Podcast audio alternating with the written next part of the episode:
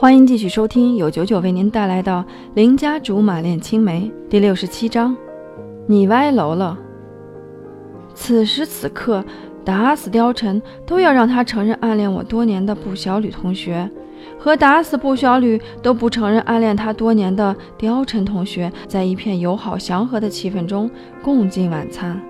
虽然貂蝉嘴上不承认。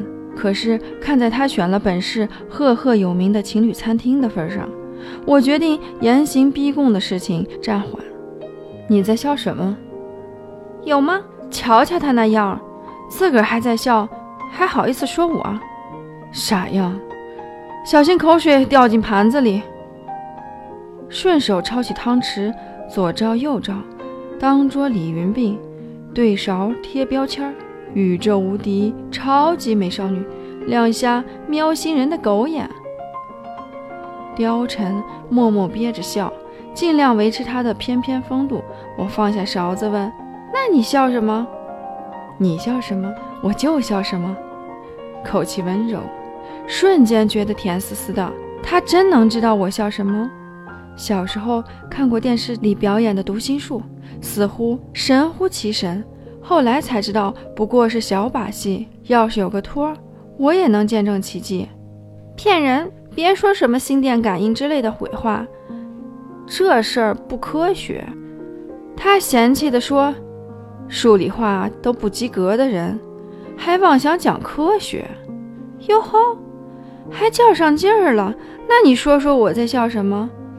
本以为他会想半天，没想到。他几乎是在第一时间就脱口而出：“你无非是在琢磨，要是我爸妈和你爸妈知道咱俩正在这地儿吃烛光晚餐，谁会第一个兴奋的睡不着觉？”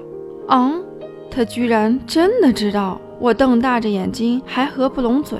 早就知道貂蝉打小是超能儿童，现在我直接怀疑他压根儿不是地球生物，地球人不带这么好使的脑子。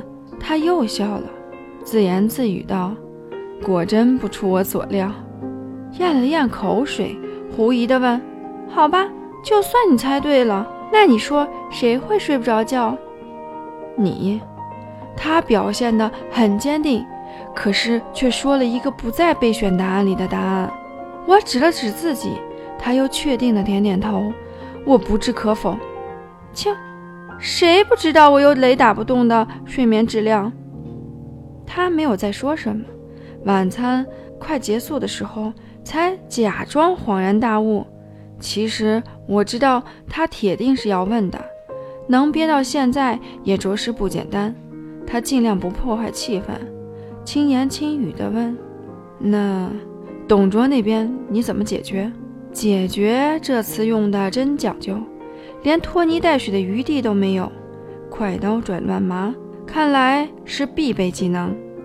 我今天回来的时候，可能把话说的重了些，加上已经在他面前露了真性情，而且昨晚我还借着酒劲儿骂骂咧咧，怕是也不会有什么下文了。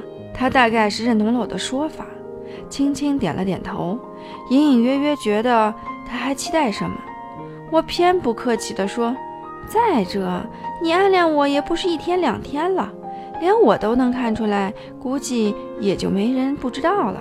董卓怎么着也是个带脑子活的，总不能明知山有虎，偏向虎山行，傻傻的跑过来问你到底是不是暗恋我？